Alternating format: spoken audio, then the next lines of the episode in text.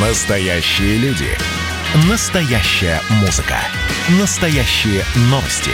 Радио «Комсомольская правда». Радио про настоящее. 97,2 FM. эм. Россия и Беларусь. Время и лица. Здрасте, здесь Бунин, и сегодня я про одного из ярчайших представителей богатейшего рода Радзивиллов, что появился еще в средние века в Великом княжестве Литовском, а в конце 19 века перешел в подданство Российской империи. Про просветителя Николая Радзивилла. Родоначальником рода был литовский боярин Серпутий, чей внук и становится в самом начале этого генеалогического древа. Радзивиллы тогда имели огромнейшие земельные владения на практически всей современной территории Беларуси. Князь Николай Христофор Радзивилл по прозвищу Черный родился 4 февраля 1515 в Несвеже, небольшом городке под Минском на реке Уше. Тут, кстати, поныне стоит Несвежский замок, построенный его сыном и входящий сегодня в список всемирного наследия ЮНЕСКО. Когда Николаю было семь, умер его отец, и некоторое время вместе с младшим братом он жил в Несвеже у дяди Юрия Радзивилла.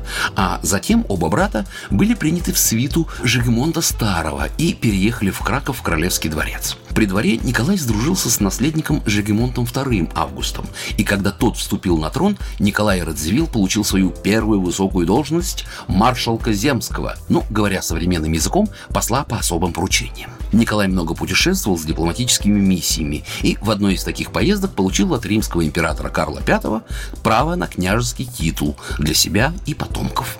С этого времени, собственно, и началась новая история рода Радзивиллов – княжеская – 35 лет Николай Радзивилл становится великим канцлером княжества Литовского, а позже еще и воеводой Веленским, наделенным особым правом хранить государственные бумаги в личном архиве. Его часто называли некоронованным королем Великого княжества Литовского, ведь пока Сигизмунд находился в Польше, княжеством фактически управлял представитель рода Радзивиллов. Из своих поездок в Западную Европу Николай Радзивилл привез не только княжеский титул, но и новую веру – кальвинизм.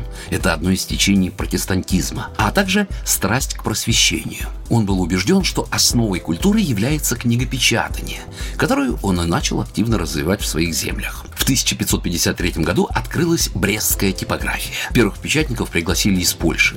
Веленский воевода профинансировал и издание первой книги – Брестской, или как ее еще называют, Радзивилловской Библии. Всего в типографии вышло в свет около 40 книг, но после смерти реформатора его сыновья, ярые католики, продали типографское оборудование, а 500 экземпляров отцовской Библии публично сожгли на площади Вильна. На сегодняшний день известно о 20 сохранившихся экземплярах Радзивилловской Библии, один из которых хранится в Центральной библиотеке Национальной академии наук Беларуси.